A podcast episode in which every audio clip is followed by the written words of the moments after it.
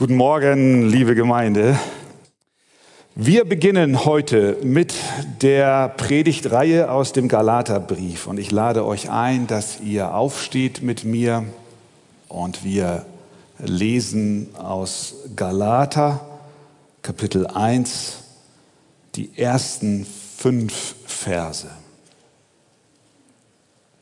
Paulus, Apostel, nicht von Menschen, auch nicht durch einen Menschen, sondern durch Jesus Christus und Gott, den Vater, der ihn auferweckt hat aus den Toten. Und alle Brüder, die mit mir sind, an die Gemeinden in Galatien. Gnade sei mit euch und Friede von Gott, dem Vater und unserem Herrn Jesus Christus, der sich selbst für unsere Sünden gegeben hat, damit er uns herausrette aus dem gegenwärtigen bösen Weltlauf nach dem Willen unseres Gottes und Vaters, dem die Ehre gebührt von Ewigkeit zu Ewigkeit. Amen. Amen. Nehmt doch gerne Platz. Wer mag schon gerne korrigiert werden? Wer mag gerne zurechtgewiesen werden? Lob und Anerkennung und Komplimente gehen uns runter wie Öl, aber Kritik, naja, nicht so gern. Der Brief, den Paulus an die Christen in Galatien schreibt, geschrieben hat, der war im Wesentlichen eine Zurechtweisung. Er hatte ernste Kritik. Schauen wir mal hinein. Ich lade euch ein, dass ihr überhaupt, so haben wir es ja, die Bibel dabei haben, um auch zu sehen, was wo die Texte und auch die Gedanken herkommen. Galater 1, Vers 6 schreibt er, mich wundert, dass ihr euch so schnell abwenden lasst von dem, der euch durch die Gnade des Christus berufen hat, zu einem anderen Evangelium. Er schreibt in Kapitel 3, Vers 1, O ihr unverständigen Galater, Wer hat euch verzaubert, dass ihr der Wahrheit nicht gehorcht? Mein lieber Mann. Galater 4, Vers 11. Ich fürchte um euch, dass ich am Ende vergeblich um euch gearbeitet habe. Kapitel 5, Vers 4. Ihr seid losgetrennt von Christus, die ihr durchs Gesetz gerecht werden wollt. Ihr seid aus der Gnade gefallen. Das ist keine Bauchpinselei. Das sind klare Worte, offen und ehrlich schreibt Paulus ihn denn sie hatten sich verrannt. Sie brauchten Zurechtweisung. Was war passiert? Die Christen in Galatien, in der heutigen Türkei, waren durch den Missionsdienst des Apostels zum Glauben an Jesus Christus gekommen. Doch nachdem er die Gegend verließ, traten Leute auf, die den Apostel in Misskredit brachten. Ganz gemeine Typen waren das. Kaum war der Leiter und Lehrer weg, fielen sie ihm in den Rücken und lehrten das Gegenteil von dem, was er gelehrt hat. Sie stellten in Frage, ob das Evangelium, was Paulus ihnen brachte, durch das sie zum lebendigen Glauben an Christus gekommen waren, sie stellten in Frage, ob es richtig sei. Sie bestanden darauf, dass besonders Heiden, die sich zu Jesus bekehrten, unbedingt beschnitten werden müssen, um von Gott angenommen zu sein. Die Botschaft des Apostels, dass ein Mensch allein aus Gnade durch den Glauben gerettet wird, reichte ihnen nicht aus, sondern sie setzten etwas drauf.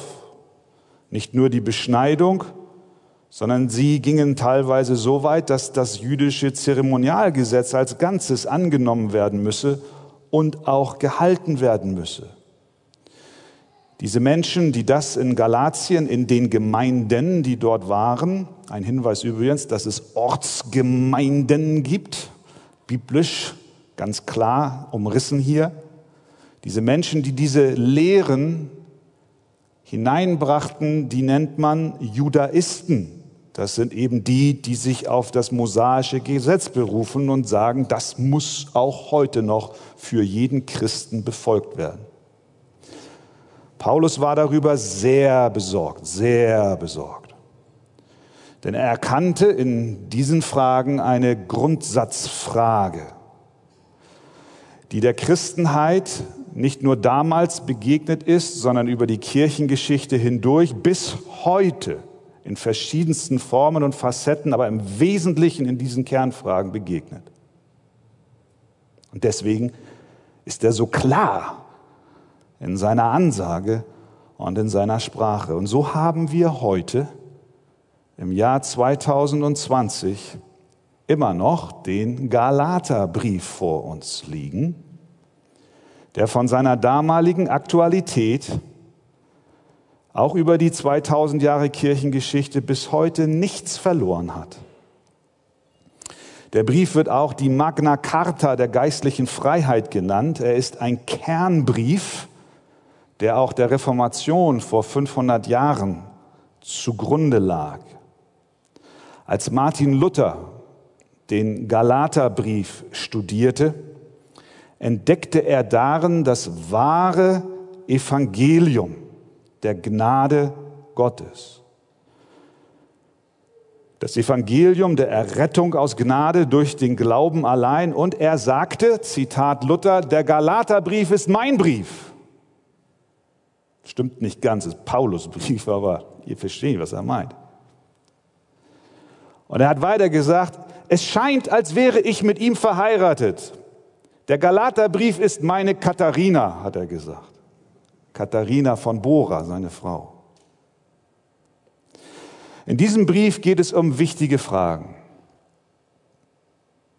Wie zum Beispiel, was muss ich tun, um gerettet zu sein?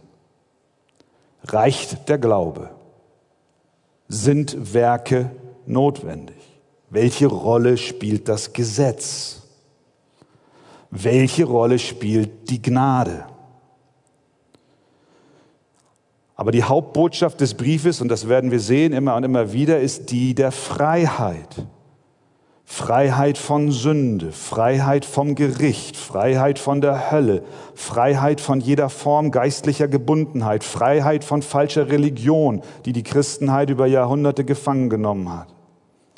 Und der Galaterbrief räumt auf mit falschen Vorstellungen christlicher Freiheit, denn sie besteht nicht darin, wie es deutlich wird, dass wir frei sind zu tun, was wir wollen, sondern dass wir frei sind zu tun, was Gott will. Aber all das war bei den Galatern komplett durcheinander.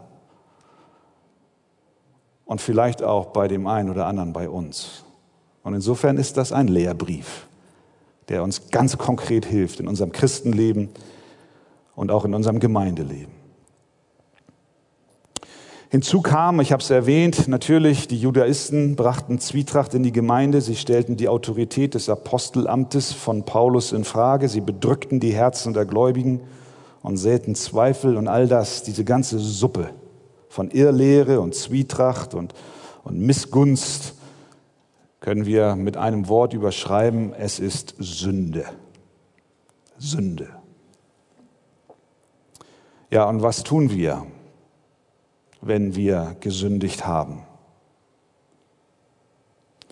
Wenn wir zurechtgewiesen werden? Wenn wir mit unseren Kindern ungnädig waren? wir aus Selbstsucht ein Keil zwischen Freunden getrieben haben, wenn wir vom Glauben abgedriftet sind, wenn wir Gott dem Rücken gekehrt haben, in alte Verhaltensmuster zurückgefallen sind, dann wollen wir uns am liebsten wie Adam und Eva verstecken. Doch Verstecken ist zwecklos. Was macht Paulus? Und das ist der erste Punkt, den wir hier sehen. Was macht Paulus mit diesen Galatern? Wo führt er sie hin? Vers 3. Gnade sei mit euch und Friede von Gott, dem Vater und unserem Herrn Jesus Christus. Gnade sei mit euch. Obwohl die Lage sehr ernst war, wie wir eben skizziert haben. Schüttet der Apostel seinen Frust nicht über sie aus und mahnt sie mit harschen Worten. Er schimpft nicht über sie, über soziale Netzwerke, was ja so einfach ist heutzutage, mal so richtig seinen Frust raushauen. Nein, er führt sie an dem Punkt, wo alles begann. Gnade sei mit euch. Mit anderen Worten, ihr, ihr habt ein großes Durcheinander bei euch in den Gemeinden. Ihr habt das Evangelium, was ich euch anfangs brachte, verlassen. Ihr seid übereinander hergefallen, ihr habt Zwietracht gesät. Ihr geht zurück zu den Werken und verkündigt dass man Werke halten muss, um vor Gott dastehen zu können. Aber ich sage euch, kehrt zurück, wo alles begonnen hat. Geht an den Anfang, geht zurück auf Los. Geht zurück zur Gnade. Dort werdet ihr alles finden. Gnade sei mit euch. Das Thema dieser Gnade Gottes durchdringt und durchzieht diesen Brief. Wir finden sie zu Beginn in Galater 1, Vers 3, in der Mitte Galater 2, 21 und auch am Ende des Briefes Galater 6, 18. Diese Gnade, liebe Geschwister, brauchen wir immer und immer wieder. Besonders, wenn wir wie der verlorene Sohn vom Weg abgekommen sind und wie die Galater es auch getan haben. Wenn wir Gott den Rücken gekehrt haben, brauchen wir eins und das ist Gnade. Wenn wir gesündigt haben, brauchen wir eins und das ist Gnade. Gnade sei mit euch. Paulus betet, dass Gott, der Vater und Jesus Christus den Gläubigen Gnade und Frieden schenken möge. Er sagt, Gnade sei mit euch und Friede von Gott. Erst die Gnade. Und wenn die da ist, dann fließt auch der Friede davon ab. Dies ist ein Grundsatzgebet, das wir immer wieder beten dürfen. Nämlich, dass Gott uns und auch anderen Gnade und Frieden schenken möge. Ist das nicht ein schönes Gebet? Denn was haben Menschen am nötigsten? Gnade. Weil wir alle Sünder sind und Sünde Konflikte in unseren Beziehungen untereinander und vor allen Dingen einen Konflikt mit Gott bringt. Schmerz bringt die Sünde in unsere Herzen, Kaputtheit, Zerstörung. Also beten wir, dass die Gnade Gottes und der Friede Gottes unter uns regieren möge. Gnade sei mit euch, ihr lieben Galater, die ihr so vieles verbockt habt und durcheinander bringt. Also erstens, er führt sie zur Gnade zurück. Zweitens macht er deutlich, dass diese Botschaft des Evangeliums, der Gnade Gottes, von Gott kommt. Denn bevor er ihnen Gnade und Frieden wünscht, schreibt er in Vers 1. Paulus, Apostel, nicht von Menschen, auch nicht durch einen Menschen, sondern durch Jesus Christus und Gott den Vater, der ihn auferweckt hat aus den Toten und alle Brüder, die mit mir sind, an die Gemeinden in Galatien. Hier schreibt Paulus von sich selbst. So fängt er seinen Brief an. Paulus, das ist das erste Wort. Paulus, Komma, Apostel nicht von Menschen, sondern durch Jesus Christus und Gott den Vater. Warum macht er das? Will er sich in den Vordergrund stellen? Will er Aufmerksamkeit auf sich lenken? Schreibt er dies, weil er egoistisch ist? Nein. Er will sie erinnern, dass das Evangelium der Gnade, was uns immer und immer wieder in diesem Brief begegnen wird, dass diese Botschaft von Jesus Christus und der Allgenugsamkeit seines Todes am Kreuz für uns zur Vergebung unserer Sünden, dass dieses Evangelium nicht von ihm als einen Menschen kommt, sondern der Autor dieses Evangeliums ist Gott selbst. Es ist eine göttliche Botschaft, die über alle menschlichen Botschaften steht. Und er legt seine sein Gewicht hier in die Waagschale nicht, weil er sagen will, ich bin der tolle Kerl, sondern um den Galatern und auch um uns immer wieder in Erinnerung zu rufen, die Botschaft von Christus ist aus dem Himmel zu uns gekommen, vom Schöpfer dieser Welt, von dem, der dich gemacht hat. Er sendet seine Erlösungsbotschaft.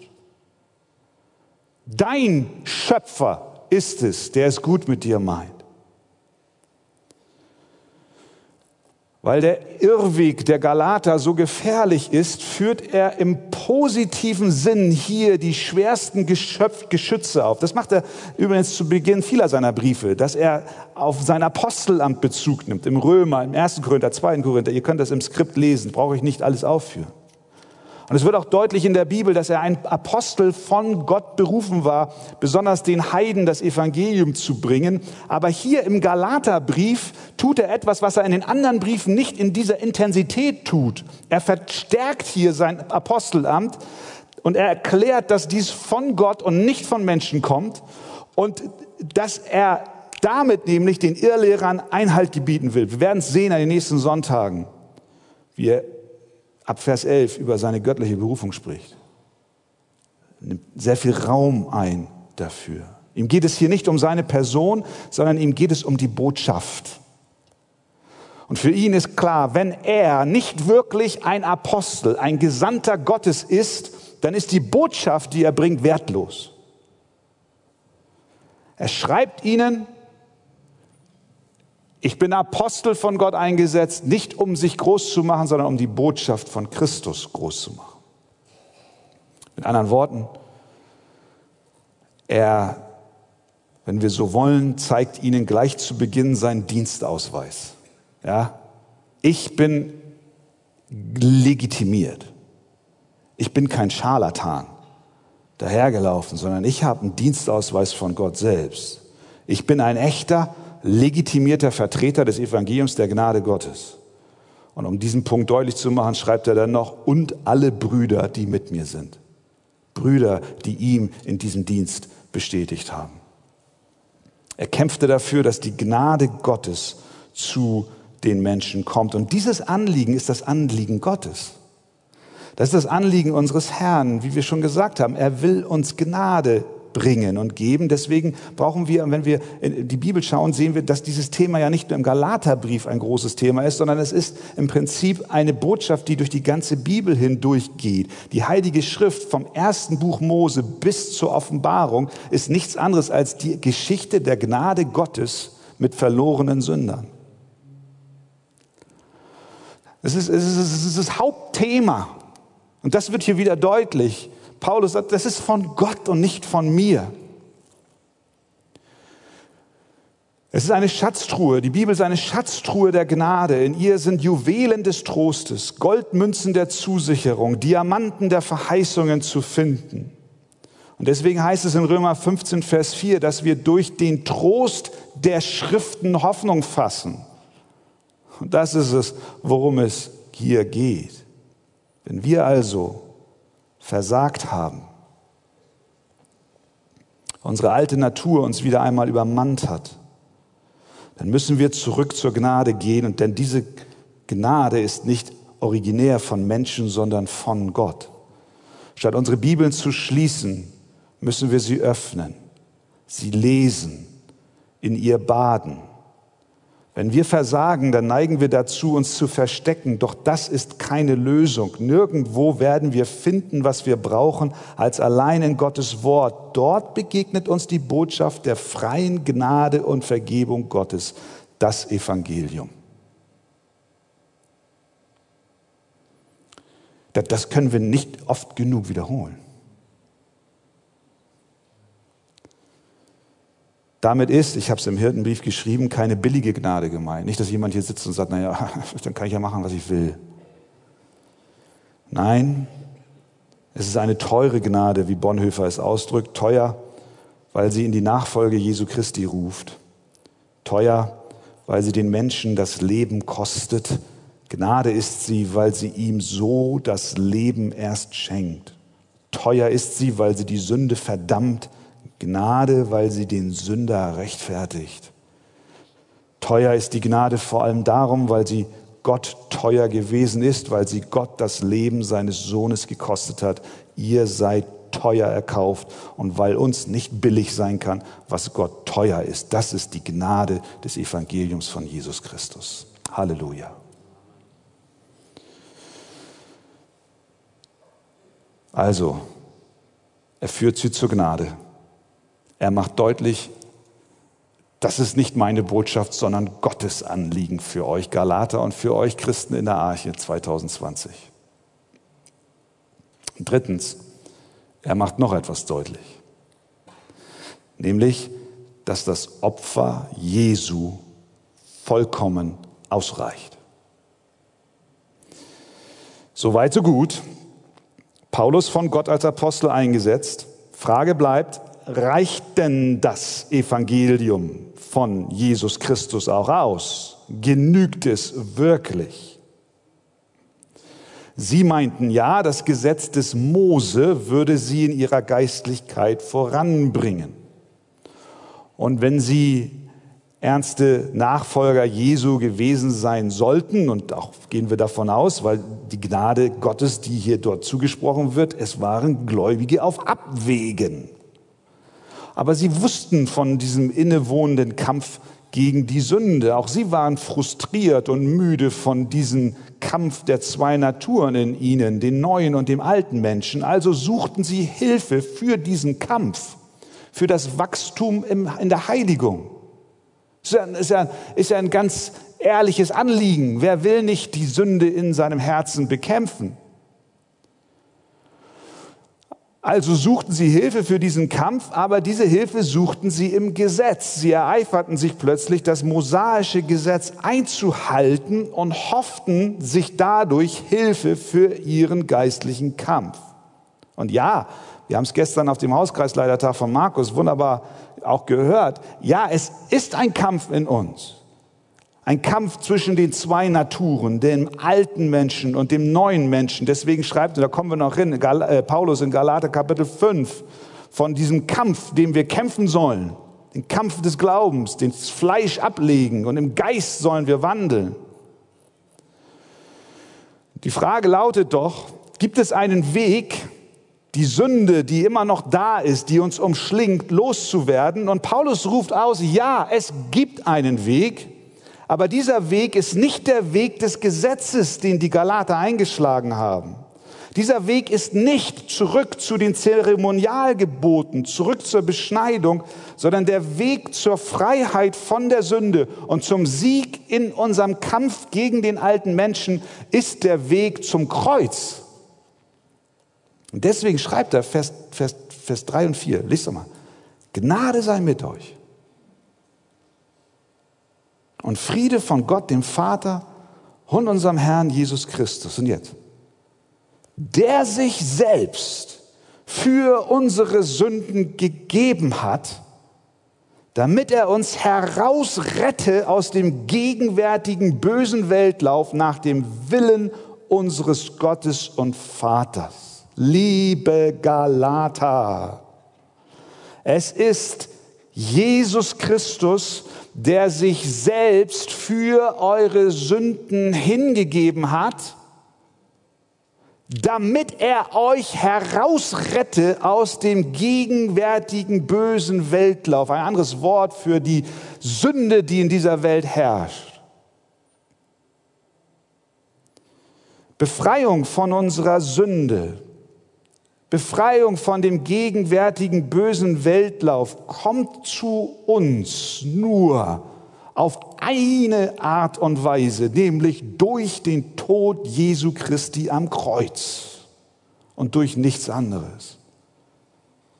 Das Fundament, auf dem wir stehen, in unserem Glauben, ist Jesus Christus.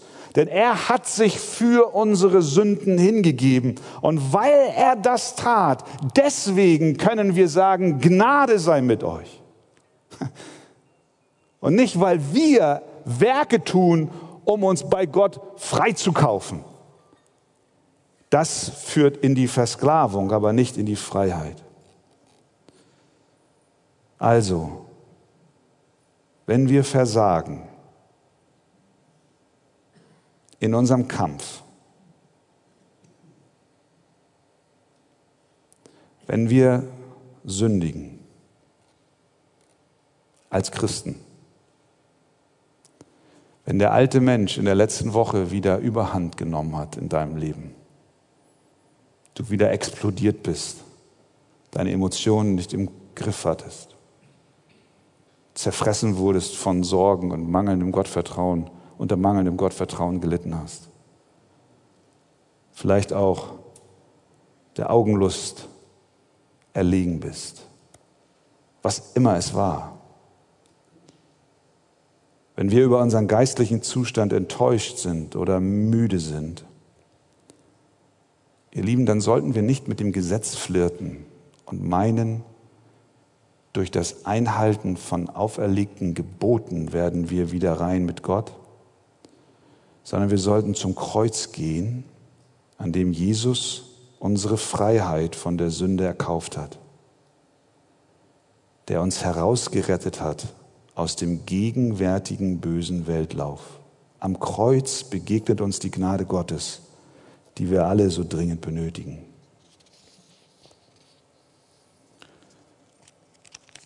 Welche Rolle das Gesetz spielt, dazu kommen wir später. Welche Rolle Werke spielen, dazu kommen wir später. Hier geht es um die Gnade, die du brauchst. Auch für die Last der Sünde, du gerade aktuell mit dir herumschleppst. Bleibt zum Schluss die Frage, wie kommen wir denn zu dieser Gnade? Da kommt ja sofort die Frage, was muss ich tun? Was muss ich tun, um diese Gnade zu bekommen? Stimmt's? Ah, was muss ich tun? Was muss ich leisten? Du sitzt hier und sagst, ja, ich will diese Gnade wieder neu in Anspruch nehmen. Ich will meine Sünde zu Gott bringen. Ich will frei werden von dem, was mich immer wieder runterzieht. Wie sieht der Weg zur Gnade aus? Nun, ich finde, Paulus gibt uns hier eine Antwort. Vers 3 bis 5. Gnade sei mit euch und Friede von Gott, dem Vater und unserem Herrn Jesus Christus, der sich selbst für unsere Sünden gegeben hat, damit er uns herausrette aus dem gegenwärtigen bösen Weltlauf nach dem Willen unseres Gottes und Vaters, dem die Ehre gebührt von Ewigkeit zu Ewigkeit. Und dann? Amen. Amen. Sagst du Amen? Ich meine jetzt nicht, weil es da steht, sondern weil es dein Herz erfasst hat. Wie ist der Weg zur Gnade? Über das Amen. Nicht über Beschneidung, nicht über Zeremonialgesetze, sondern über Amen. Amen. So ist es. Alles, was wir brauchen, ist zu sagen, Amen. Anders ausgedrückt, ja, das glaube ich. Das glaube ich. Das ist der Glaube an Christus. Sehen wir das? Der Glaube an Christus, der uns zur Gnade bringt und zur Vergebung unserer Schuld. Amen zu sagen über das, was Jesus für uns getan hat, der sich selbst für unsere Sünden gegeben hat, damit er uns herausrette aus dem gegenwärtigen bösen Weltlauf. Und darauf dürfen wir mit einem Amen antworten. Das ist ein Bekenntnis. Das ist ein Bekenntnis. Das ist alles, was du brauchst. Werke und gute Taten sind Folgen dieses Glaubens, aber nicht die Bedingung, um mit Gott reinzukommen. Werke und gute Taten haben ihren Platz auch im Christenleben, aber sie sind niemals Bedingung für die Vergebung unserer Sünden oder unsere Annahme bei Gott. Wir können uns den Weg zu Gott nicht erarbeiten. Alles, was wir brauchen, ist ein Amen für das, was er für uns am Kreuz getan hat.